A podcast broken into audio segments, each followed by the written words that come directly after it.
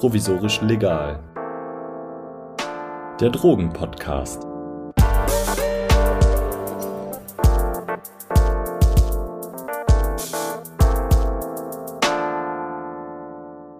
Herzlich willkommen zu einer neuen Folge Provisorisch Legal. Heute lösen wir uns ein bisschen von dem Kernthema dieses Podcasts, beschäftigen uns aber mit etwas, das uns hier sehr oft begegnet, und zwar der Psychotherapie und ihren unterschiedlichen Formen. Viele Drogen werden ja inzwischen als Medikamente wiederentdeckt, wie zum Beispiel Psychedelika in der Schmerztherapie oder bei Alkoholabhängigkeit. Und das zeigt einmal mehr, dass die Grenze, wann eine Substanz als Medikament und wann als Droge bezeichnet wird, nicht eben von der Substanz abhängt, sondern davon, wie sie zu einem bestimmten historischen Augenblick wahrgenommen wird. Heute möchte ich mich dem Thema der Psychotherapie aus einem etwas kritischen Blickwinkel widmen. In diesem Podcast geht es ja oft um medizinische und therapeutische Potenziale verschiedener Substanzen. Aber auch dieses Verhältnis ist natürlich von Widersprüchen durchzogen. Wir hatten einige in der Folge über die 68er etwas angeschnitten, beispielsweise durch den Einsatz von Psychedelika wieder funktional für die Arbeitswelt zu werden. Und um diese Widersprüche aufzuspüren und genauer zu untersuchen, habe ich Stefan Hein eingeladen. Er hat Psychologie in Frankfurt und Berlin studiert und arbeitet in der Suchthilfe. Herzlich willkommen. Hi, schön, dass du eingeladen hast. Wenn ich eben von medizinischen und therapeutischen Potenzialen gesprochen habe, dann impliziert das ja so ein bisschen so einen Fortschrittsgedanken und sozusagen auch das Einverständnis mit dieser Entwicklung. Das lässt sich ja natürlich auch in Frage stellen und das soll ein bisschen Gegenstand dieser Folge sein.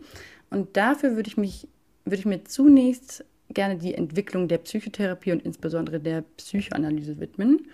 Und heute hört man ja an vielen Stellen, irgendwie Freud sei überholt und widerlegt. Aber ähm, wir wollen trotzdem nochmal zurück zu Freud gehen und deswegen frage ich dich, was war denn Freuds Anliegen und was ist sein Verdienst? Ich setze mal an an dem, was du gesagt hast, überholt und äh, widerlegt. Widerlegt ist Freud, glaube ich, nicht. Ich habe das auch noch nie irgendwo sinnvoll begründet äh, gehört, deshalb gehe ich auch davon aus. Überholt im gewissen Sinne, glaube ich schon. Also ich denke, ne, Freud hat sich sehr intensiv mit den Menschen in seiner Zeit beschäftigt, weitergehend auch mit einer sehr spezifischen Schicht, mit dem gehobenen Bürgertum in Wien zu Beginn des 20. Jahrhunderts, Ende des 19. Jahrhunderts und ähm, seitdem ist in Gesellschaft ja unglaublich viel passiert. Und gibt es so einen Turn hin zu einer Massengesellschaft, also einer Gesellschaft, in der der Mensch nicht nur als Individuum oder in einer angestammten Community, Gemeinschaft irgendwie vertreten ist, sondern auch eben äh, Gesellschaft regelmäßig Massen mobilisiert.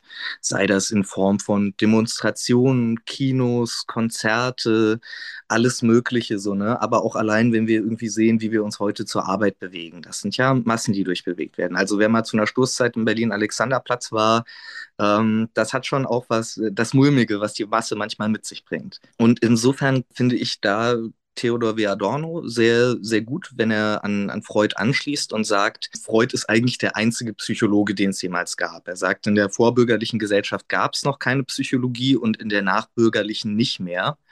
Was meint er mit diesem etwas kryptischen Satz? Ich denke, diese Psychologie von Freud geht eben von einer gewissen Individualität aus. Und diese Individualität ist zwar immer weiter zugespitzt worden als Ideal und als eine gewisse Selbstverwirklichungspraxis im 20. und 21. Jahrhundert jetzt auch, aber gleichzeitig funktioniert Gesellschaft auch immer mehr so, dass die meisten Leute denken, na, es kommt ja natürlich auf niemand Einzelnen an und dass man sieht, dass der Mensch doch hauptsächlich eine Quantität ist. Insofern glaube ich, weil Menschen sowas wahrnehmen, sich so fühlen und das auch ganz real jeden Tag erleben, gibt es Änderungen in der Zeit von Freud und damit muss man sich auseinandersetzen. Ich denke aber auch, dass es keine sinnvolle psychologische Idee eines Menschen geben kann, ohne wirklich ganz ernsthaft auf das einzugehen, was Freud gesagt hat. Ich glaube, der vielleicht schlagendste Beweis, wenn wir jetzt über das Thema Psychotherapie reden, ist, dass Freud der alleinige Begründer der Gesprächstherapie ist.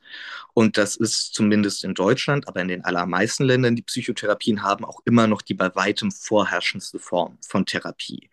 Auch in der Gruppentherapie hast du hauptsächlich ja den Gesprächsinhalt, auch in der Verhaltenstherapie ist es, glaube ich, und so bestätigen mir das auch die Leute, die darin arbeiten, illusorisch davon auszugehen, dass diese Gesprächskomponente nicht auch wichtig wäre und dass allein dieses Schaltplandenken und irgendwie ähm, Modellintervention oder sowas, dass die alleine die Therapie ausmachen würden. Und insofern ist natürlich die Psychoanalyse die Mutter aller uns bekannten modernen psychischen, äh, psychologischen, psychotherapeutischen Behandlungsmöglichkeiten.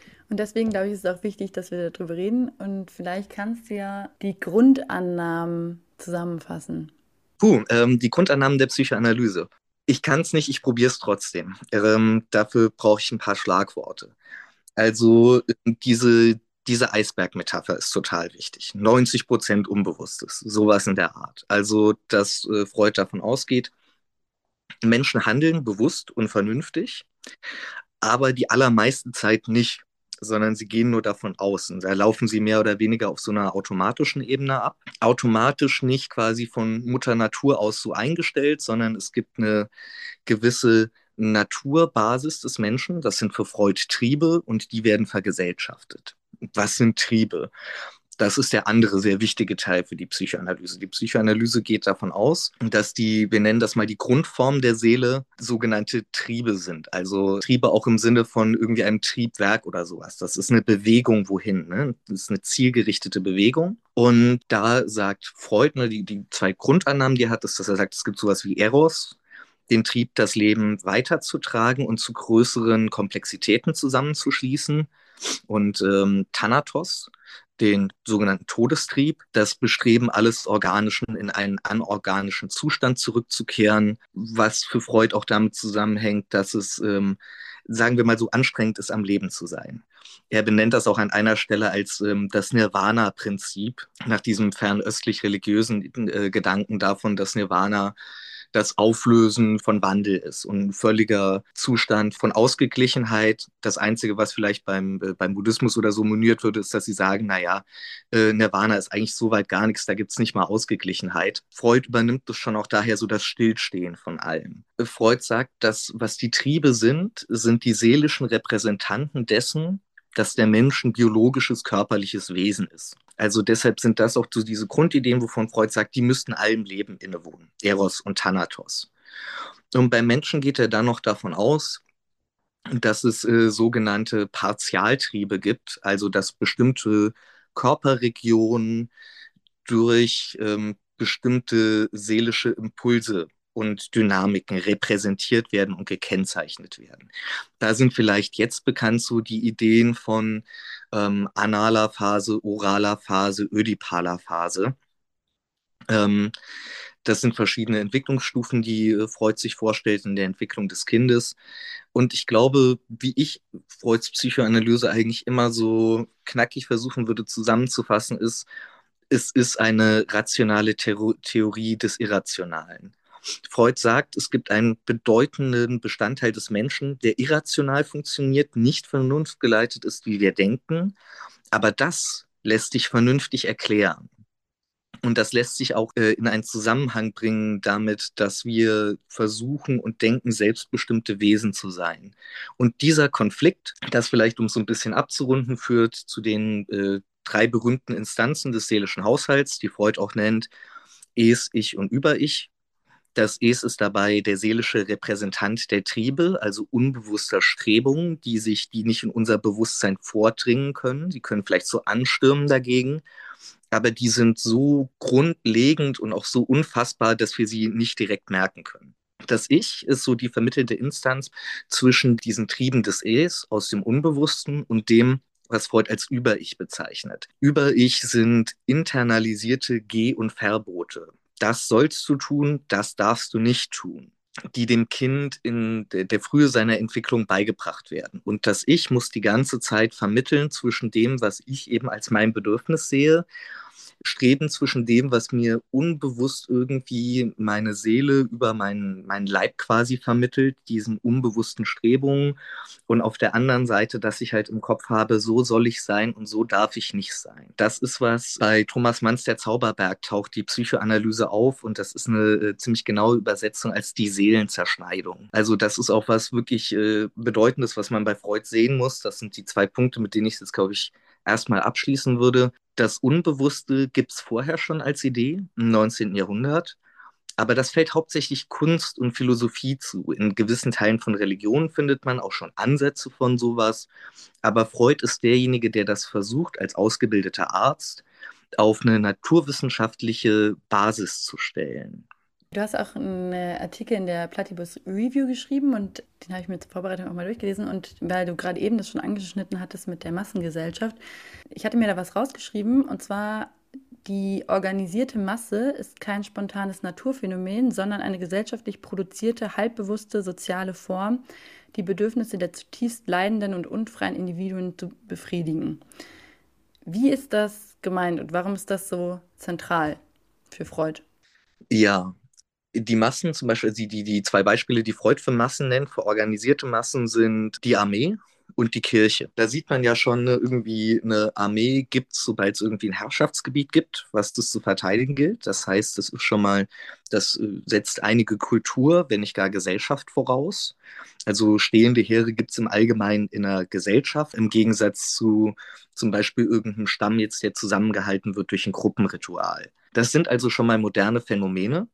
Und äh, was halt ein bedeutender Punkt ist, ist, dass Freud eben so dieses das Neurotische des Charakters der bürgerlichen Zeit entdeckt. Ne? Es heißt oft, Freud macht eine sexuelle Theorie der Neurosen. Mein Lehrer im Platypus und in einigen Bereichen auch in Psychoanalyse, Chris Catrone, ähm, hat diesen Ausspruch, Freud hat eine hysterische Theorie des Sexuellen. Also was Freud ausmacht, ist, dass der moderne Mensch eben an etwas krankt, dessen Strukturen schon ganz lange aus der Struktur der Gesellschaft selbst hervorgehen aber in der bürgerlichen Gesellschaft findet das irgendwie zu sich selbst. Und das ist auch das, was Adorno meint, wenn er sagt, Freud ist eigentlich der einzige Psychologe und die bürgerliche Gesellschaft ist eigentlich die einzige, die eine echte Psychologie hat. Weil Freud da merkt, die Individuen sind nicht fähig, damit umzugehen. Sie sind nicht fähig, ihre Triebansprüche in Einklang zu bringen mit der Form von Gesellschaft, die es gibt, in der der Mensch eben zum Beispiel ja die Identität immer haben muss, also deckungsgleich mit sich sein muss. Ne? Dass ich halt ich bin und niemand anders und gleichzeitig von außen mir ein, ein gewisser Rahmen entgegentritt. Und dass ich mich als gesamte Person quasi ansehen muss. Ne? Unter anderem, weil diese Idee des Individuums vor dem 19. Jahrhundert auch nicht so wirklich äh, existiert. Es gibt im 18. Jahrhundert auch schon Ansätze. Ähm, wir könnten sogar noch ein kleines bisschen früher zurückgehen mit Descartes, der Punkt ist aber so Individualität, wie wir uns das vorstellen, ist wirklich was, was sich in der Mitte des 19. Jahrhunderts rausbildet und was auch als eine Last auf den Menschen liegt. Ja, ich muss ich sein und ich muss irgendwie was Besonderes sein. Gleichzeitig gibt es aber so dieses Arsenal von Geh- und Verboten, wie ich sein muss in meiner Gesellschaft. Und die ändern sich auch noch total schnell in der Moderne. Ne? Seit dem späten 18. Jahrhundert, spätestens dem 19. Jahrhundert, wälzt sich Gesellschaft unwahrscheinlich schnell um. Sagen heute dann irgendwelche sehr wichtigen Soziologen, dass wir leben in einer Gesellschaft der Beschleunigung oder sowas. Ja, ab, voll, aber auch schon länger. Und das können die Menschen eben, das ist sehr viel Druck auf den Menschen und den können sie nicht gut aushalten. Deshalb müssen sie sich ab und zu befreien von dieser Identität. Ich bin ich und nur ich. Und die Idee ist, dass in der Masse, Freud sagt, ähm, es gibt nicht sowas wie einen Massentrieb im Menschen, was er zum Beispiel gegen jemanden wie Gustave Le Bon äh, aufbringt. Äh, also Freud hat, ein, hat einen Text geschrieben, Massenpsychologie und Ich-Analyse, wo er sein Konzept darlegt und ähm, sich dann auch auf bestehende Massentheorien bezieht und sagt, ähm, der Mensch ist nicht einfach ein Massentier, ein Herdenwesen oder sowas, sondern diese Massen, die wir sehen, die sind eben ein ganz spezifisches Produkt unserer Gesellschaft und auch der seelischen Bedürfnisse der Menschen in unserer Gesellschaft. Und die Menschen streben in diese Massen, um dem Druck und der Belastung entgehen zu können, immer sie selbst sein zu müssen. Und eine Masse ist dabei wichtig, ne, ist eben, wenn du eine Wassermasse hast, dann kannst du keinen einzelnen Tropfen irgendwie draus nehmen. Die hängen alle zusammen und die sind wirklich ein Ding. Und das ist die Idee, dass das passiert. Und Freud sagt, das ist eine Regression, das ist ein Rückschritt auf eine Entwicklungsphase des Menschen, wo die Individualität sich noch nicht ausgebildet hat in der sogenannten Ontogenese, in der Entstehung des Individuums. Menschen streben also, sagt Freud, den Massenzustand an, weil dieser Zustand der Individualität nicht die ganze Zeit erträglich ist. Mhm. Ich habe mich auch gerade kurz gefragt, ob das nicht nur in der Masse gesucht werden kann, diese temporäre Befreiung vom Ich-Zwang, sondern zum Beispiel auch in so etwas wie Rausch. Ja, absolut. Und äh, da wäre das verbindende Element Regression. Also das ist ein Gedanke, äh, den hat Andreas Wintersberger, mit dem ich diesen Artikel geschrieben habe in der Platypus Review, der hat den mir gegenüber vorgebracht. Ich habe da auch vorher schon selbst so ein bisschen dran rumgedacht, aber ich finde, er hat das schon auf den Punkt gebracht, weil wir kommen später vielleicht nochmal drauf, gerade bei Psychedelika sagt er, so ein Element von Regression gegeben ist, wodurch man sich dann befreit fühlen kann und anders und auch vielleicht andere Potenziale in sich wahrnehmen kann. Und interessant ist, das ist genau die Idee von Freud, wie Psychoanalyse funktioniert. Die Idee von Psychoanalyse ist, dass die Person rekrediert, eine Rückwärtsbewegung macht in der Therapie und äh, der Therapeut, der Analytiker, ne, dass der ebenso die Vaterrolle einnimmt, das, was Freud als den Vater darstellt. Der Vater, muss man auch dazu sagen, bei Freud, das hängt eher mit seiner Zeit zusammen, dass das an den Mann gebunden ist. Freud sagt damals auch schon, diese Vaterrolle wird als Vaterrolle ausgemacht dadurch, dass der Vater als Repräsentant der Außenwelt erlebt wird. Der ist draußen und arbeitet und kommt zurück und hält irgendwie gesellschaftliche Maßstäbe hoch, während die Mutter irgendwie das Heim verwaltet. Das trifft wieder auf die bürgerliche Gesellschaft von damals zu, aber heute ist vielleicht nicht mehr alles so. Die Idee ist aber immer, in der Analyse fühle ich mich zurückversetzt in eine frühkindliche Erfahrung und stelle mich dann quasi, wenn ich mich dem Psychoanalytiker stelle, nicht dieser realen Person einfach, die da sitzt, sondern ich mache die Person zu einer Instanz, zu einer Autorität. Ich übertrage auf sie das schwierige Verhältnis, was ich mit der Mutter- oder Vaterfigur mal hatte, die repräsentiert wurde durch meinen empirischen Mutter oder meinen empirischen Vater. Und das, sagt Freud so, erlaubt eine bewusste und kontrollierte Rückkehr in diesen Zustand, äh, in dem die problematische Situation sich entwickelt hat. Und das kann helfen, eine neue Erzählung dafür zu finden, die nicht mehr so schmerzhaft ist, dass der Mensch die ganze Zeit dran hängen bleiben muss. Alles wären also Formen der Regression, die Masse, der Rausch, die Analyse. Aber wie wir sehen, in ziemlich anderen Rahmenbedingungen und auch wie wir da vielleicht nochmal sehen, Rausch klingt erstmal am abstraktesten von all dem. Ne? Ist am wenigsten an irgendwas Spezifisches gebunden, obwohl die Massen natürlich auch diverse Formen annehmen können. Dann vielleicht auch noch der Punkt, ne, Rausch ist ein deutsches Wort, was du kaum ins Englische übersetzen kannst. Und äh, weil es mehrere Aspekte nimmt, ne? und die meisten Leute meinen sowas wie Intoxication, ähm, aber äh, zum Beispiel sowas wie Delusion wäre da auch mit drin. Also, dass du nicht wirklich die Realität wahrnimmst, ist im Rausch drin. Ne? Und du hast ja auch das Wort vom Blutrausch oder vom Kaufrausch. Und ich habe eben gerade nochmal daran gedacht, dass du gemeint hast, dass heutzutage der Mensch sich noch viel eher als Quantität wahrnimmt. Und ich dachte gerade, es gibt ja aber auch einen totalen Trend dahin zu sagen, nee, jeder kann was ändern und du als einzelne Person bist wichtig. Also wenn du jetzt Müll trennst und vegan isst und so, dann kannst du die Welt ändern. Und wenn man jetzt an das denkt, was du gerade eben gesagt hast, ich habe den Eindruck, es gibt eher wieder so ein Glauben daran, dass es doch Individualität gibt, die etwas auslöst auch. Was ganz interessant ist dabei, ist, dass diese scheinbare Individualität ja überhaupt gar nicht so einfach individuell ist, denn wir leben in der Zeit des Internet und das Internet kreiert die ganze Zeit virtuelle Massen. Wie viel hundert Likes hat's? Wie viel Millionen Views hat's? Wie viel tausend Shares hat's? Menschen treten in Massen auf. Das sind ja auch schon Massenmedien, die wir verfolgen. Ob Zeitungen, ob Internet, ob Fernsehen, ob Spotify oder sowas. Es sind Massenmedien, was es früher so nicht gab. Und auch hier wieder, das ist der Rahmen, in den diese Individualität eingeht. Und ich habe den Eindruck, dass genau dieses Du kannst was ändern eigentlich überhaupt nicht so die Sache ist von du kannst was ändern, sondern eben im Gegenteil, gehorch gehorch, mach das so und dann bist du Teil einer Gruppe und einer Masse und die gemeinsam, die wird die Sache regeln. Auch da, das Individuum wird ja eigentlich nur so du kannst ja nur was ändern an dem, was ohnehin schon vorherbestimmt ist. Ne? Also, weil ja im Moment Massenhysterie doch was sehr Verbreitetes ist. Egal welche Katastrophe es irgendwie ist, die durch die Massenmedien getrieben wird. Menschen setzt das unter Druck, das löst Ängste aus. Es weiß auch jeder, der sich ein bisschen damit beschäftigt hat, dass viele Massenmedien halt dadurch funktionieren, dass sie starke Emotionen auslösen, ob Lust oder Angst, die übrigens auch verschwistert sind in unserer Gesellschaft oder eher gesagt so zusammengeschmolzen werden immer wieder.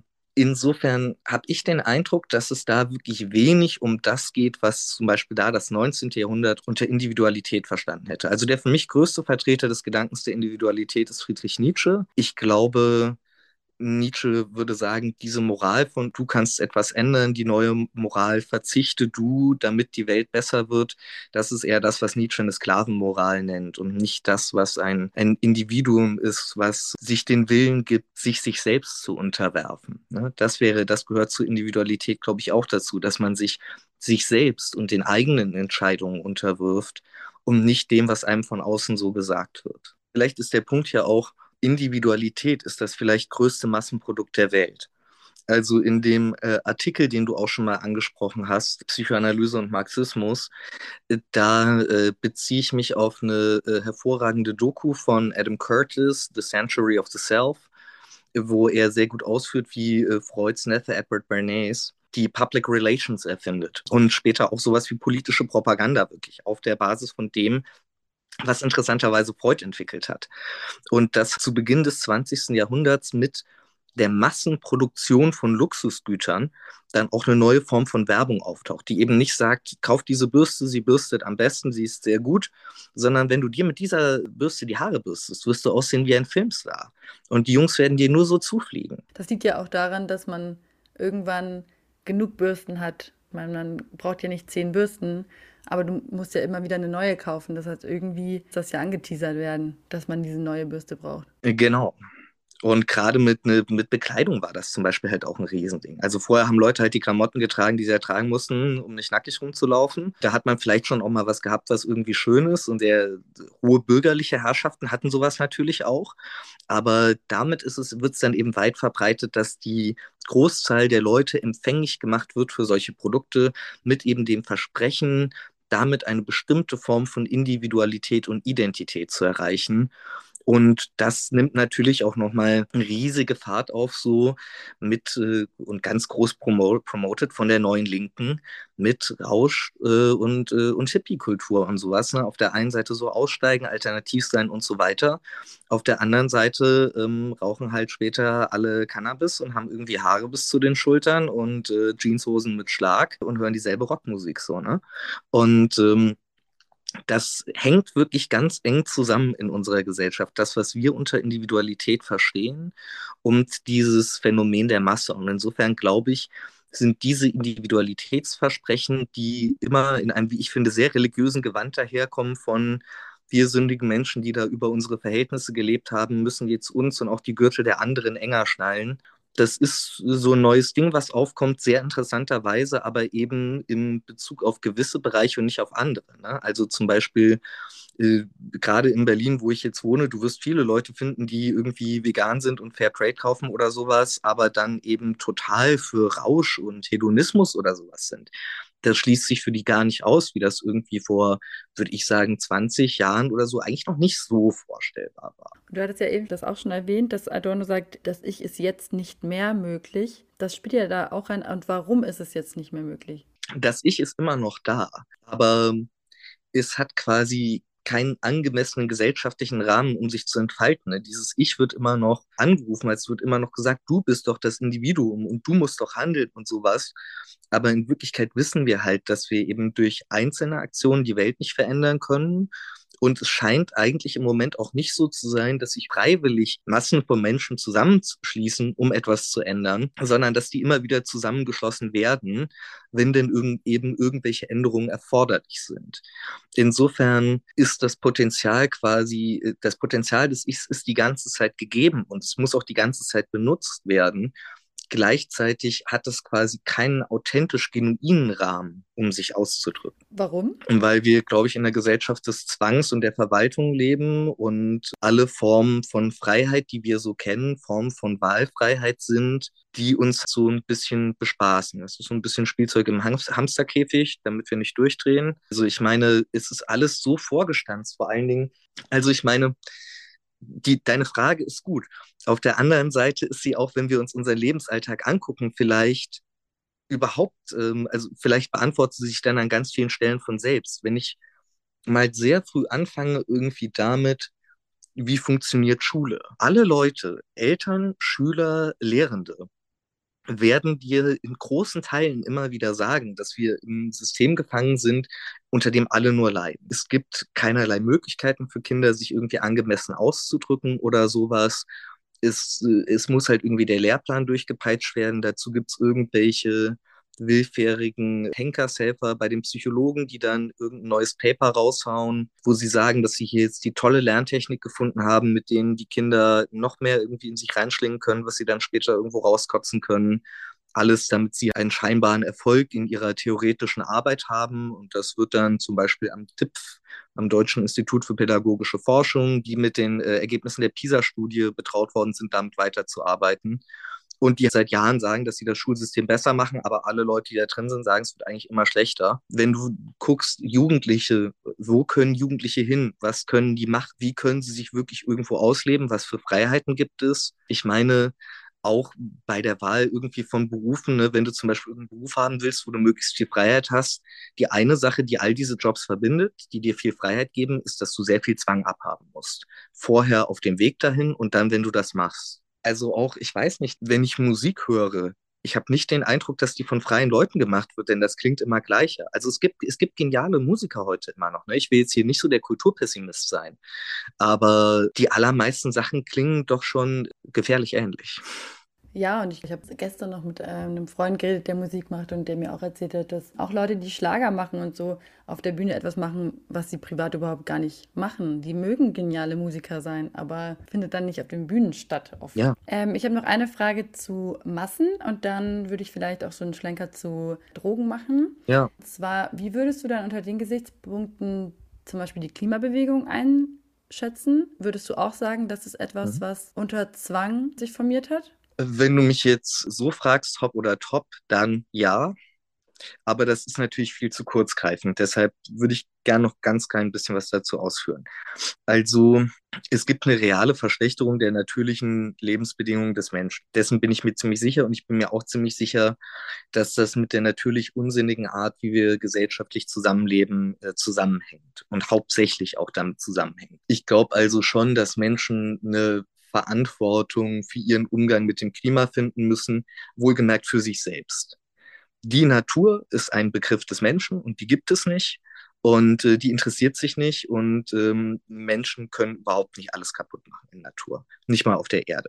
Das halte ich für wirklich relativ ausgeschlossen und das ist auch wieder was, wo ich sehe, es werden religiöse Bilder bemüht, Weltuntergang, Armageddon, Weltenbrand, äh, und so weiter. Wie gesagt, alles gepaart mit Schuldgefühlen. Dann kannst du diese, diesen Ablasshandel kaufen. Wenn das Geld im Kasten klingt, die Seele in den Himmel springt, äh, indem du irgendwie einen CO2-Ablass dir kaufst oder so, wie, was weiß ich. Oder die richtigen, die richtigen Produkte, die dann. Kaufst, genau. Die Form, die das annimmt, sind auf jeden Fall staatlich angestoßen in gewisse Richtungen. Es gibt enorme, enorme wirtschaftliche und politische Interessen dahinter, weil natürlich, wenn man sagt, gewisse Märkte müssen irgendwie geschlossen und beendet werden, nehmen wir jetzt mal keine Ahnung, nehmen wir mal drei Beispiele. Autos, Kohle, Öl. Das ist so unvorstellbar viel Geld, was da dran hängt. Und auch eben nicht nur Geld, sondern auch wirtschaftliche Verbindungen, die du mit Geld kaum aufwiegen kannst, weil halt große Unternehmen immer auch in anderen großen Unternehmen stecken, weil es gewisse Infrastrukturen gibt und sowas, weil ein Land eine gewisse Menge von irgendeinem Gut exportieren muss und auch andere Länder da dran hängen. Das ist, es, es gibt ja wirklich eine globale Welt. Das ist ja nicht irgendeine Erfindung. Dementsprechend Leute, die solche riesigen Konzerne leiten, können natürlich nicht an sich vorübergehen lassen, zu versuchen, irgendeinen Einfluss darauf auszuüben. Ähm, Und man kann den Leuten dann natürlich auch allen möglichen Unsinn erzählen, um ihr Gewissen zu befriedigen. Was es natürlich auch gibt, ist einfach Leute, die ganz authentisch ihre Rebellion damit ausdrücken wollen, die dagegen sind, auch Leute, die was besser machen wollen. Das sehe ich alles, aber ich glaube, alle gesellschaftlichen Widerstandskräfte der letzten knapp 100 Jahre haben sich letzten Endes doch als entweder wirkungslos oder systemkonform erwiesen. Also es gab immer wieder, glaube ich, gute Versuche, Ideen, mutige, tapfere Leute, die irgendwie versucht haben, was besser zu machen. Aber gerade die großen Bewegungen haben am Ende doch nur an dem mitgearbeitet, worin wir heute leben. Und ich bin mir zu 100 Prozent sicher, dass es bei der Klimabewegung dasselbe sein wird. Und ich war auch zum Beispiel bei der Uni-Besetzung an der TU in Berlin. Was ich halt als erstes gemerkt habe, ist, dass die jungen Leute dort so, ne, die wollten ein Zeichen setzen. Aber die Begriffe, mit denen die hantiert haben, von Politik und sowas, ich glaube, sie haben die Zusammenhänge nicht, nicht wirklich verstanden, was sie, was sie machen können, was sie wie bewegen können und was nicht. Ne, die, wenn die da sitzen und sagen, wir haben Druck aufgebaut, weil wir hier äh, einen Hörsaal besetzen durften, dann ist da offensichtlich ein riesiger Realitätsverlust. Denn wie gesagt, wenn wir jetzt uns mal angucken, Automobil, Kohle, Öl, da könntest du locker vier Coups in irgendwelchen mittelgroßen afrikanischen Ländern für anzetteln. Und selbstverständlich ist da irgendeine Uni-Besetzung nicht wichtig oder auch wenn sich Leute auf irgendeiner Straße festkleben. Auf der anderen Seite gibt es auch da Leute, da merkst du, die sind 20 und die haben ihre Karriere schon komplett im Kopf. Die sind jetzt in irgendeiner NGO aktiv und dann erzählen sie dir äh, da ihren Stiefel, warum, wie, wen benachteiligen und kommen damit in eine wichtige Rolle. Und warum auch wieder funktioniert das alles? Weil, glaube ich, die allermeisten Menschen merken, dass was schief läuft. Und die allermeisten Menschen wollen, dass was besser wird dann probieren Leute halt damit unterschiedliche Sachen zu machen. Das engagierte Bildungsbürgertum kauft dann veganen Joghurt mehr und zahlt irgendwie 1000 Euro mehr für einen Flug. Und äh, irgendwelche äh, arbeitenden Leute sagen vielleicht, hier ist doch alles Kappes so, musst dich kümmern um dich und um deine Familie, um die Leute um dich rum so. Ich kann sowieso nicht die Welt beeinflussen. Beide Seiten haben recht mit was. Ne? Irgendwie so, man muss, glaube ich, wirklich versuchen, die Welt zu beeinflussen und zu ändern. Auf der anderen Seite die Leute, die die ganze Zeit große Zeichen setzen, die am Ende aber auch leer sind, arbeiten, glaube ich, auch anderen Sachen zu, als das, was sie sich dabei vorstellen. Und insofern, also da ist nicht irgendein James Bond-Bösewicht im, äh, im Drehstuhl mit einer Katze auf dem Schoß, der die Klimabewegung orchestriert. Das meine ich nicht, natürlich nicht. Aber ich glaube, das, was sich da zusammengefunden hat, ist wie gesagt doch eine sehr konforme Kompromissrebellion, die an den allerzentralsten Fragen unseres gesellschaftlichen Problems meilenweit vorbeigeht. Das denke ich schon. Und somit fügt sich es am Ende doch ein in das Bestehende und erhält das aufrecht. Und weil es halt auch sagt, na, wir müssen Schaden begrenzen. Es geht nicht darum, irgendwas komplett anders zu machen. Und wie wir es komplett anders machen sollten, da ist auch keine richtige Vorstellung von mhm. da. Und Schaden begrenzen ist ja vielleicht auch ein ganz gutes Stichwort für äh, Psychotherapie, mhm. ähm, weil ich habe auch in dem ich weiß gerade nicht, ob es in dem Interview oder in dem, in dem Artikel war, aber da war auch ein Adorno-Zitat drin, das gesagt hat, naja, Psychoanalyse ist nicht der Ausweg, sondern verweist uns eigentlich auf die Zerstörung, die angerichtet wird. Und ich habe ganz oft bei den heutigen Formen von Psychotherapie das Gefühl, dass die sehr wohl ein Heilsversprechen, und zwar für den individuellen Menschen, geben. Also, dass sie sagen, okay, es gibt diesen gesunden Menschen, es gibt dass ich das nur jetzt irgendwie bereinigt werden muss von den Zwängen oder von den psychischen Erkrankungen und dann arbeitet jeder so für sich, an sich herum. Also, und das ist vielleicht die Frage, ob Freud mit der Psychoanalyse auch an so ein Bild geglaubt hat davon, dass wir, dass sie ein, ein Instrument für, den, für das Individuum sein könnte oder ob sie eigentlich auf diese Zerstörung hinweist, wie es Adorno quasi beschrieben hat es gibt ein Zitat von Freud, mir fällt jetzt nicht, also ich glaube, ich kann es nicht 100% echt organisieren, aber äh, zitieren, sorry, da sagt äh, Freud, es geht darum, neurotisches Leiden umzuwandeln in gewöhnliches Unglück. Hm. Okay. Das ist die Sicht, wie Freud das sieht. Und obwohl es mir ein bisschen zu pessimistisch ist, weil ich glaube, Also eine Freud geht davon aus, dass der Mensch quasi eine unglückliche, einen unglücklichen Zustand hat. Obwohl er das auch viel besser tut als viele andere pessimistische Psychoanalytiker. Aber lassen wir das mal außen vor. Was ich, ähm, aber ich nehme Freud da hundertmal über die Leute, die den Happy, Healthy Human kreieren wollen. Und das ist das, was Adorno, ähm, der hat einen Aufsatz geschrieben, die revidierte Analyse, die revidierte Psychoanalyse. Genau dieser Punkt, den du ansprichst, die Idee, dass der Mensch quasi im Gleichgewicht sein könne und gut leben könne. Das sagt Adorno ist eine der größten Revisionen der Psychoanalyse, weil sie, weil Adorno sagt, wir leben in einer, ne, es gibt diesen, diesen berühmten Satz von ihm, es gibt kein richtiges Leben im Falschen. Auf Englisch wird er sehr schön übersetzt, finde ich, mit Wrong life cannot be lived rightly, ähm, wo es eben darum geht, es ist was falsch mit der Art und Weise, wie wir als Menschheit, als Gesellschaft, als Gattung zusammenleben. Wir leben in Zuständen, die barbarisch sind und wir könnten schon viel weiter sein. Und deshalb leben wir nicht nur in den schlimmen Zuständen, in denen wir leben, sondern auch unter diesem Gefühl von eigentlich könnte es ganz anders sein, was das Ganze noch schlimmer macht. Und, und Adorno sagt, diese revidierte Psychoanalyse, Melanie Klein, Karen Horney, Erich Fromm, die sagen, naja, eigentlich ist der Mensch in Ordnung und wir müssen uns irgendwie nur richtig einpendeln. Sie sagen so, ne, ihre Kritik ist, so Freud schaut sich nur die, die Seele an, nur das Individuum an, guckt nur auf die Psychologie. Was wir aber brauchen, ist so eine, das ist eine Soziologie. Hat Adorno auch einen Aufsatz darüber geschrieben, über das Verhältnis von Soziologie und Psychologie. Und da sagen sie halt, ja, wir müssen die Gesellschaft eben mit einbeziehen. Und Adorno sagt, aber die einen wie die anderen sagen eigentlich immer nur so, na, das muss an der Gesellschaft wie so, da, da muss der Mensch sich irgendwie an die Gesellschaft anpassen oder da ist irgendwas nicht richtig gelaufen da drin. Adorno sagt, ist, das Problem liegt viel tiefer. Er sagt, der Mensch ist wirklich zerrissen. Nicht nur in diese Instanzen es ich über ich, sondern auch in seine psychologische und seine soziologische Rolle. Wir empfinden uns eben doch als Agenten unserer selbst, als Leute, die eigentlich etwas ändern könnten. Und im gewissen Sinne stimmt es ja auch so, jeder ist seines Glückes Schmied. Wenn du dein Leben nicht besser machst, es wird niemand anders kommen und es machen. Das ist so. Und deshalb sind wir die ganze Zeit darauf verwiesen. Auf der anderen Seite sind wir aber auch eben immer Individuen in einer Gesellschaft und müssen uns nicht nur zu anderen Leuten stellen, sondern auch zu Institutionen, Regeln und Normen, die uns als fertig und fremd gegenübertreten. Und insofern geht der Riss der Welt wirklich durch uns, dass wir auf der einen Seite unser eigener Kosmos sind, unser Anfang und unser Ende, und auf der anderen Seite eben dieses Rädchen im Getriebe, und zwar im Getriebe, was ziemlich schlecht geölt ist, weshalb die Rädchen sich oft irgendwie verhaken und schnell verschleißen und die Maschine rumpelt. Aber das impliziert ja schon, dass es ja schon auch an den Verhältnissen liegt, dass dieser Riss quasi durchs Individuum geht und dass es ja schon nicht einfach am Individuum liegt, sondern dass in einer utopischen Zukunft das Individuum sehr wohl zu sich kommen könnte.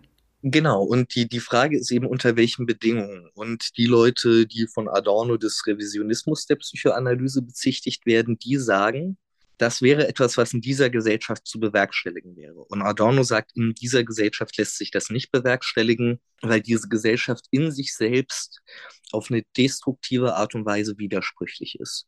Die ganze Zeit das untergräbt, was sie an Freiheiten und Stabilität herstellt dass deswegen eine ganz andere Gesellschaft vonnöten wäre, um diese, diesen psychischen Konflikt des Menschen, den Freud in der Psychoanalyse benennt, überwinden zu können. Vielleicht noch der, der eine Punkt auch so, ne, in den 50er Jahren hat man auch einfach viel mehr über Gesellschaft gesprochen. Das ist auch ein wichtiger Punkt, wo Adorno sagt, es klingt ja erstmal ganz gut, dass die Gesellschaft dazu nehmen wollen.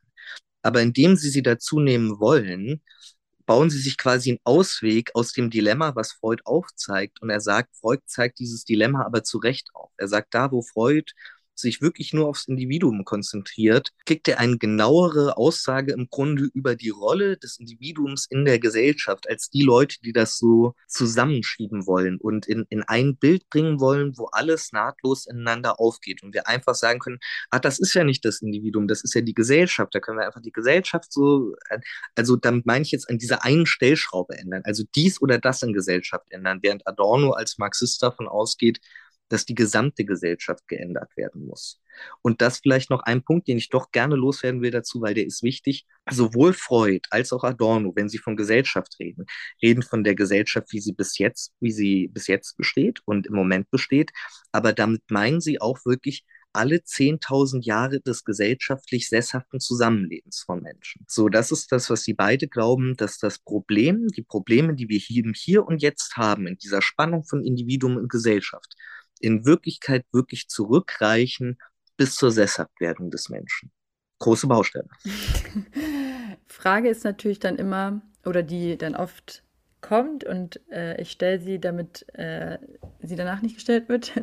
Und zwar, was bedeutet das dann für Menschen, die konkret gerade leiden? Also die an psychischen Erkrankungen leiden, die äh, Therapie brauchen und so, weil die ja nicht warten können, bis diese andere Gesellschaft sich einstellt.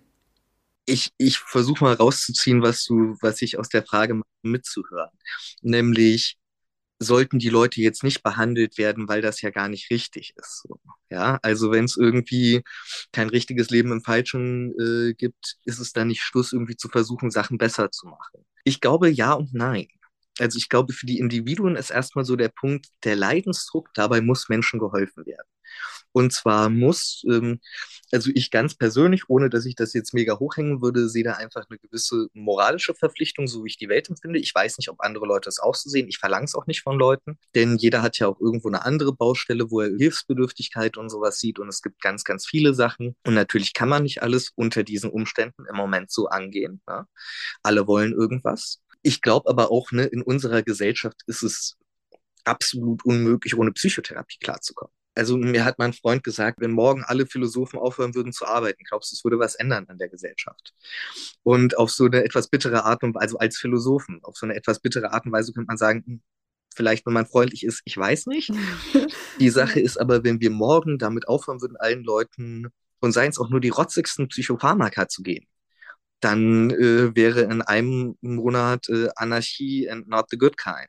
Also es ist einfach völlig notwendig, so wie du Menschen nicht einfach nur Wasser und Trockenbrot jetzt geben kannst, womit die ja auch irgendwie überleben können. Also es geht schon darum, glaube ich, Leuten zu helfen. Auf der einen Seite, weil die allermeisten die allermeisten psychischen Probleme sind nichts, woran Leute schuld sind. Es gibt auch viele Leute, die dazu beitragen, dass ihre psychischen Probleme nicht besser werden. Das braucht man, glaube ich, nicht wegreden. Aber erstmal ist es eben nicht die Schuld der Menschen, dass sie ein psychisches Problem haben, sondern der Gesellschaft, in der sie leben weil die eben gewisse Dinge verlangt und gewisse Dinge verbietet und dann auch noch seit dem Neoliberalismus den Leuten ganz viel sagt, und jetzt kümmer du dich mal drum. Jetzt weißt du, was du darfst und was du nicht darfst und jetzt mach. Aber mach auch wirklich. Wir gucken, dass du machst. Ne? Also mach, was du willst, aber wir gucken, dass du machst und auch die ganze Zeit und auch richtig. Insofern glaube ich, ist es schon auch notwendig, eben da Menschen zu helfen, weil sie sonst, glaube ich, auch einfach nicht unserem Aufklärungsauftrag nachkommen können, dass der Mensch sich aus seiner selbstverschuldeten Unmündigkeit befreien soll. Denn wenn du an der Depression leidest, dann hast du ein eben ein krankhaftes Problem, dich die ganze Zeit abzuwerten und die ganze Zeit nicht Sachen machen zu können, die du eigentlich könntest und wolltest. Das ist nicht so, die Leute tun sich nicht einfach nur selber leid, sondern die misshandeln sich selbst. Irgendwas in ihnen misshandelt sie. Ihnen muss dabei irgendwie so weit geholfen werden, glaube ich, dass sie zumindest eben merken, wo kann ich denn was ändern und wo nicht. Und ich glaube, das ist auch in den besten Fällen eine psychologische Behandlung, dass Leuten gezeigt wird, was kann ich ändern, was nicht. Und wenn sie das dann merken, sie dann fragen können, okay, wie? Und dann kann man was tun. Auf der anderen Seite wiederum ist das ja auch das, das ist der Ist-Zustand. Ja, also wir führen jetzt quasi den Moment ein und sagen, na, wenn das so ist, dann das und das. Aber das ist ja nur eine Seite der Wirklichkeit. Dieser statische Moment, wie Dinge sind.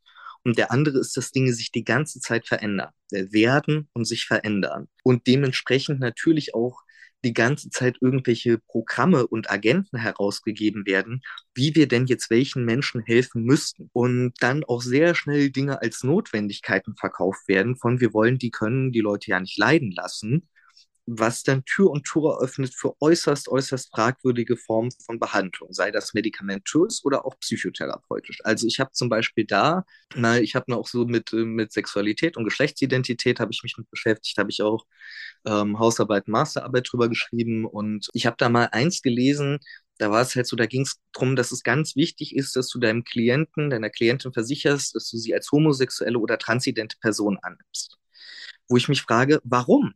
Und muss ich das wirklich? Denn wenn ich einen Neonazi da sitzen habe und der hat ein psychisches Problem, dann muss ich den auch behandeln, aber muss ich den auch als Neonazi ernst nehmen irgendwie, wenn er das als seine Identität annimmt? Oder wenn man jetzt sagt, gut, der hat sich das ja ausgesucht, ähm, okay, muss ich jemandem immer sagen, ich finde das ganz toll, dass sie so heterosexuell sind. Ich weiß nicht, ob das so wirklich dazugehört und ich habe auch den Eindruck, damit nimmt man Menschen im Grunde wieder eine Freiheit, weil man sie feststellt auf etwas und sagt, du bist ja deine Identität und du kriegst von mir auch den Wert für deine Identität, so dass dann Leuten auch wieder da nicht sie als werdende, frei handelnde Menschen irgendwie unterstützt und affirmiert werden, sondern eben sie ihren Wert über etwas Bestimmtes bekommen, von dem sie glauben, das sind sie. Und das können sie auch. Und dass, dass das ja auch etwas Determiniertes ist. Ja, und ähm, wenn wir kommen gleich drauf, wir sind einen guten Weg darin überzugleiten, die Frage eben von Substanzkonsum. Alle Leute sind sich einig, dass man irgendwas mit Drogen machen muss. Aber was?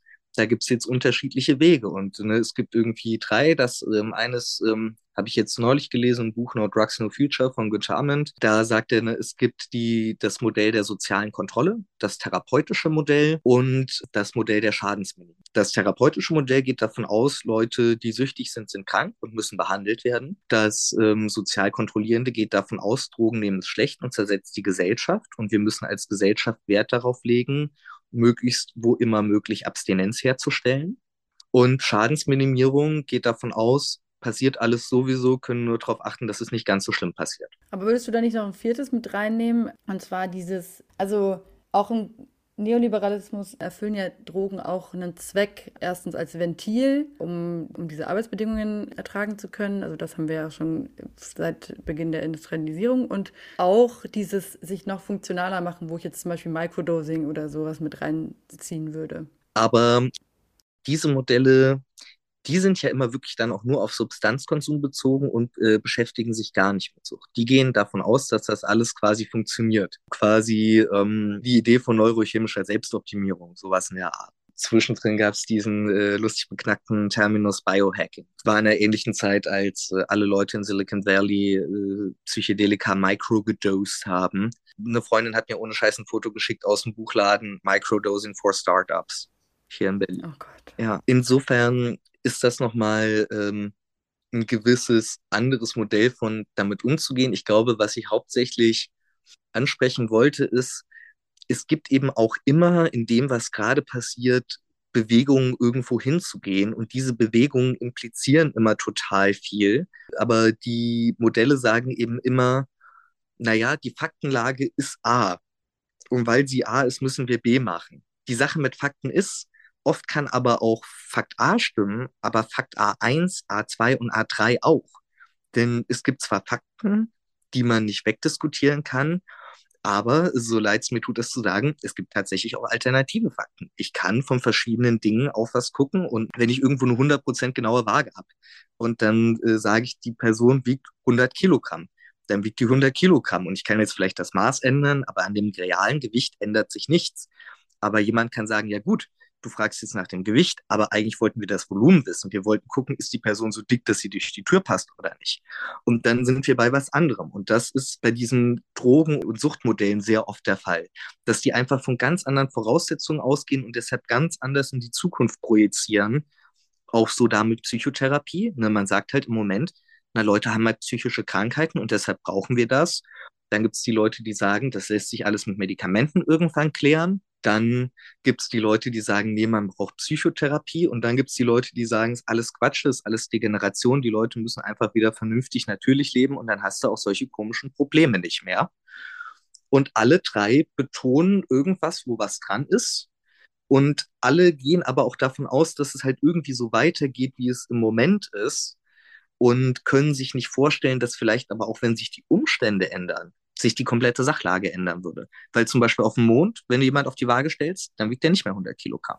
Vielleicht kommen wir langsam so Richtung Ende und da habe ich mir noch einen Satz von dir notiert, der wahrscheinlich auch so ein bisschen zugespitzt ist, aber das hast du in dem Interview gesagt und zwar viele Formen der Psychologie, viele andere Formen, also außer der Psychoanalyse, haben nicht mehr Substanz als ein Horoskop. Was hast du damit gemeint? Ich hader gerade mit mir selbst, ob es eine Zuspitzung war. Ähm, Oder auch nicht. Ja, weil, also ich meine, es gibt total gute, seriöse psychologische Forschung, ohne die wir am viel beschissenen Ort wären. Völlig, ne, das, das, um das mal klar zu machen. Und es gibt ganz, ganz viele Therapeutinnen und Therapeuten, die super Arbeit machen. Ganz klar.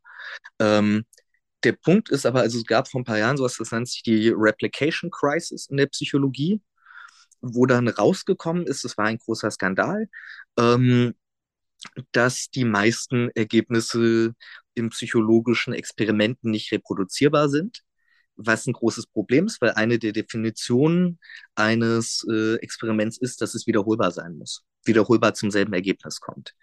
Und ähm, dabei sind dann auch allerlei Scherzchen aufgedeckt worden, wie Harking, Harking und, und P-Hacking. Harking ist Hypothesizing after results known.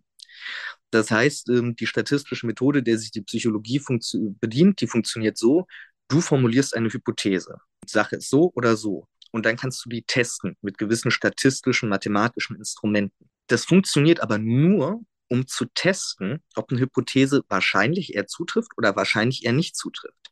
Wenn du einfach Daten erhebst und danach guckst, ist das wahrscheinlich oder nicht, hat die mathematische Operation keinerlei Sinn. Die kann dir nichts vorhersagen, die kann dir nichts erklären, die kann nur eine Testung machen. Wenn du also Daten erhebst und dann guckst du, wo bestehen gewisse Zusammenhänge zwischen Zahlen, ohne dass du dir vorher Gedanken um ein theoretisches Konstrukt gemacht hast, wie könnte das weshalb sein, dann ist der wissenschaftliche Wert gleich null. P-Hacking ist, dass du guckst, du brauchst ein gewisses Signifikanzfehlerniveau dafür, also äh, wie wahrscheinlich ist das, ähm, dass das irgendwie zutrifft oder nicht, was ich sage, in einer, in einer großen Breite von, von Ziehungen. Und da gucken die Leute, was für ein Wert kommt raus und sagen wir, die haben 5% Wert festgelegt und sie kriegen aber nicht 5% raus, sondern 7, dann müssten sie eigentlich sagen, das trifft nicht zu. Ich habe mir was überlegt, aber dieses Fehlerniveau ist zu hoch. Und dann sagen sie einfach danach, ich habe von Anfang an gedacht, es ist 10% Fehlerniveau. Das heißt, die fälschen systematisch, hat die Psychologie seit Jahrzehnten ihre Ergebnisse gefälscht. Dann gibt es zum Beispiel in der Verhaltenstherapie und auch hier wieder, ich glaube nicht, dass die analytische Psychotherapie, der Stein der Weisen ist in Verhaltenstherapie scheiße.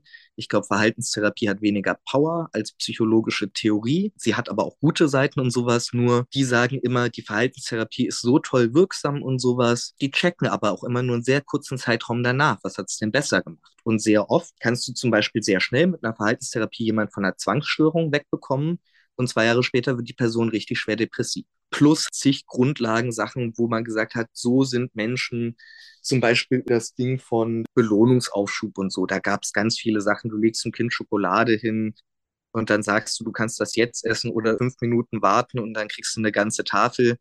Und auch da hat man wie viele Ergebnisse dann veröffentlicht, die überhaupt nicht stimmen. Insofern spreche ich auf der einen Seite ganz wissenschaftlich objektiv darauf so, viele echt Grundlagenforschung der Psychologie hat laut den wissenschaftlichen Standards, die wir anlegen, keinerlei wissenschaftlichen Aussagegehalt und somit ist sie so wie ein Horoskop. Auf die überspitzte Art und Weise. Und ich glaube, das ist der Punkt, den ich meinte. Ist es aber auch so, richtig viel psychologische Theorien sind einfach Gewäsch. Das ist einfach Zeug, was die Leute daherreden, das irgendwie mit dem Alltagsverstand zusammen irgendeine Form von Sinn macht und dann mit irgendwelcher Zahlenmagie unterlegt wird. Aber in Wirklichkeit wird da gar nichts gesagt. Deshalb glaube ich schon, äh, ja, dass wirklich ein großer Teil dessen, was sich heute als wissenschaftliche Psychologie verkauft, nicht zu ernst genommen werden sollte sagen wir es mal so, nicht zu ernst genommen werden sollte. Also ich meine, auch da, wenn du dein Horoskop lesen willst, mach's. Ich glaube halt schon, dass in der Psychologie mehr rauskommt. Das vielleicht schon. Ne? Irgendwie ist es ein besserer Gegenstand für Kritik, weil es nicht einfach, ich nenne das jetzt mal nicht einfach ein Aberglaube ist wie ein Horoskop, sondern es etwas Wissenschaftliches dahinter gäbe, was man anstreben könnte. Aber wenn wir es uns jetzt rein angucken, was halten wir in den Händen? Dann würde ich das so sagen. Du arbeitest ja auch ganz konkret in der Suchthilfe Mhm. und bist dann ja quasi nicht in der Psychoanalyse tätig, sondern in einem ganz anderen Feld. Mhm. Was ist da dann so dein Anspruch? Nichts kaputt machen. ähm, ich muss da sagen, ich bin, es gibt so viele Ansprüche an mich, dass einer der schwierigsten ist, die irgendwie so gleichzeitig zu jonglieren und auf der anderen Seite nicht ganz zu vergessen, dass ich eben auch da bin. Zwischen all den Geh- und Verboten nicht zu vergessen, dass es auch noch eine entscheidende Instanz, mein Ich, gibt. Also ich kann es ja jetzt mal so sagen, ich bin irgendwie bei einer, bei einer aufsuchenden äh, Sucht- und Familienhilfe. Unser einziger Auftraggeber ist das Jugendamt. Das heißt, wenn es entweder Eltern von Minderjährigen gibt, die wegen Konsum aufgefallen sind, ob jetzt Alkohol oder illegale Drogen ist dabei auch nicht so wichtig, oder Minderjährige sind, die damit aufgefallen sind, dann werden wir vom Jugendamt damit beauftragt, äh, als Hilfe in diese Familien zu gehen und äh, gehen dann auch zu den Leuten nach Hause.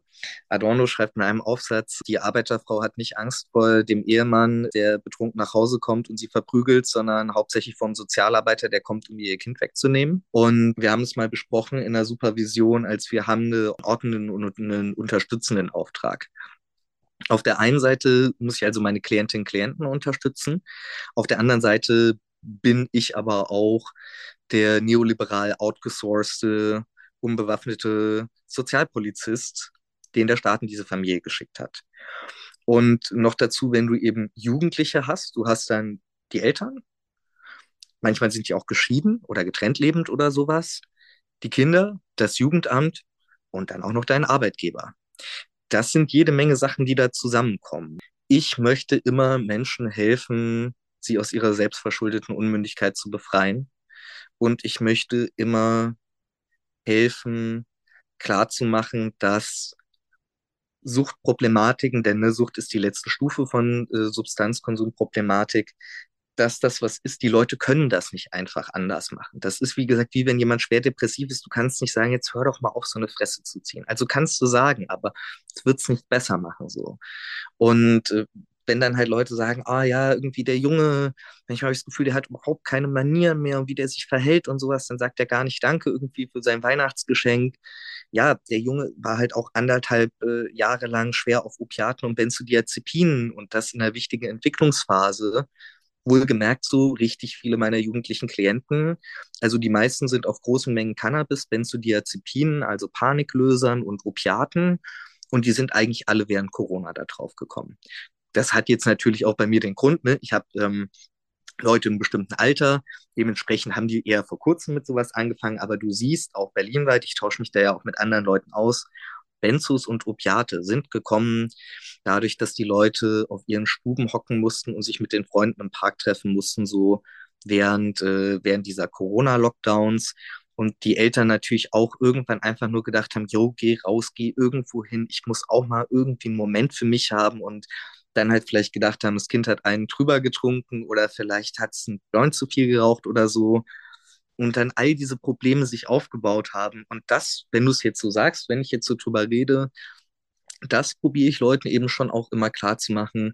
Da ist nicht einfach nur irgendwas im Gehirn kaputt und da müssen wir irgendwas für geben oder so. Es, es muss nicht einfach irgendwie der Schraubenschlüssel angesetzt werden, denn damit kommen auch die meisten Eltern, ne? Bitte repariert mein Kind, sondern halt zu sagen, es gibt halt eine Gesellschaft und in der passiert was und wir sind die Individuen da drin. Wenn es halt eine Krise gibt und wenn man überall liest, die Leute haben Existenzängste und die fühlen sich unsicher und so, dann sind ja hinter diesen Massen, die uns die Massenmedien als Massenphänomene präsentieren, aber eben auch immer die leidenden Individuen.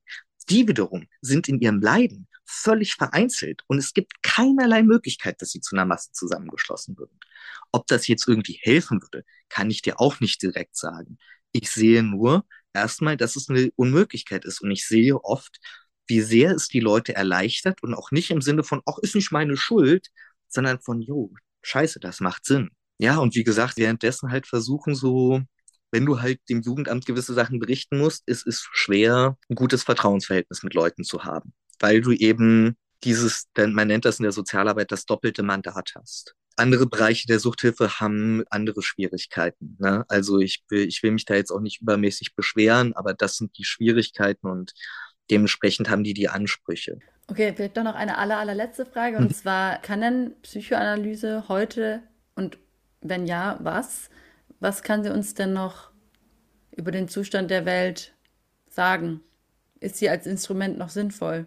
Ich glaube, wenn die Welt so bleibt, wie sie ist, im Großen und Ganzen, die Gesellschaft so bleibt, wie sie ist, vielleicht nicht. Vielleicht ist Psychoanalyse dann auch wirklich nur wie ein Horoskop und vielleicht sind wir dann wirklich einfach auf der Ebene von Leiden behandeln, Schaden minimieren und vielleicht müssen wir dann den Leuten sagen, im Himmel ist ein großer, gütiger Mann und der sorgt dafür, dass alles gut wird am Ende. Und das dann in, in irgendwelchen Varianten so. Ne? Vielleicht musst du dann Menschen einfach religiös beruhigen und sie irgendwie einschläfern und hoffen, dass es irgendwann nochmal besser wird. Davon persönlich, also ich bin eigentlich nicht gewillt, die Welt darauf zu limitieren. Ich glaube, es kann eine bessere, eine befreite Gesellschaft geben. Ich persönlich bin Sozialist. Ich glaube, eine, ein Aufheben des Kapitalismus in einem Sozialismus, in einer gemeinschaftlichen Produktion der Menschen, in einem gemeinschaftlichen Verwalten, dass das ähm, Potenziale freisetzen wird, indem wir alle Probleme, die wir bis jetzt kennen, angehen und überwinden können, so um uns dann neuen, größeren Problemen besser zu stellen. Ich glaube nicht, dass das, ähm, das einfach das Paradies auf Erden sein wird, so wo es dann überhaupt keine Probleme mehr gibt. Und ich glaube dafür, denn es machen wir uns nichts vor, um die Idee des Sozialismus steht so, dass beschissen geprahlt wäre.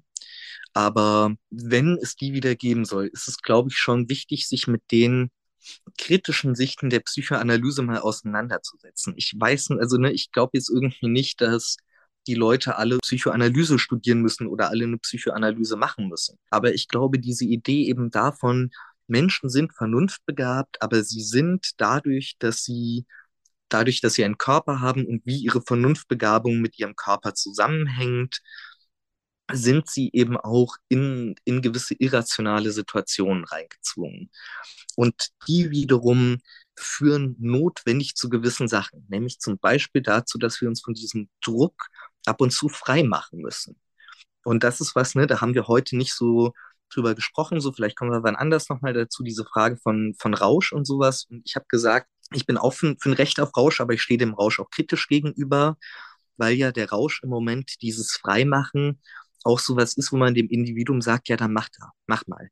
Wenn du irgendwie deine leckeren 40, 50, 60 Stunden die Woche klöppelst hm, für eine Scheißbezahlung unter Scheißumständen, dann mach dich halt ab und zu frei, geh 48 Stunden schön auf Ecstasy Raven oder keine Ahnung, äh, in den Darkroom of Crystal Meth oder zock halt irgendwie 36 Stunden auf 10 Gramm Super Silver Haze durch, was weiß ich, was die Kinder machen, ne? Oder eben jetzt so, klingt dich halt durch drei Plister Benzodiazepine und laber irgendwie Schluss mit deinen Freunden. Hauptsache, du funktionierst.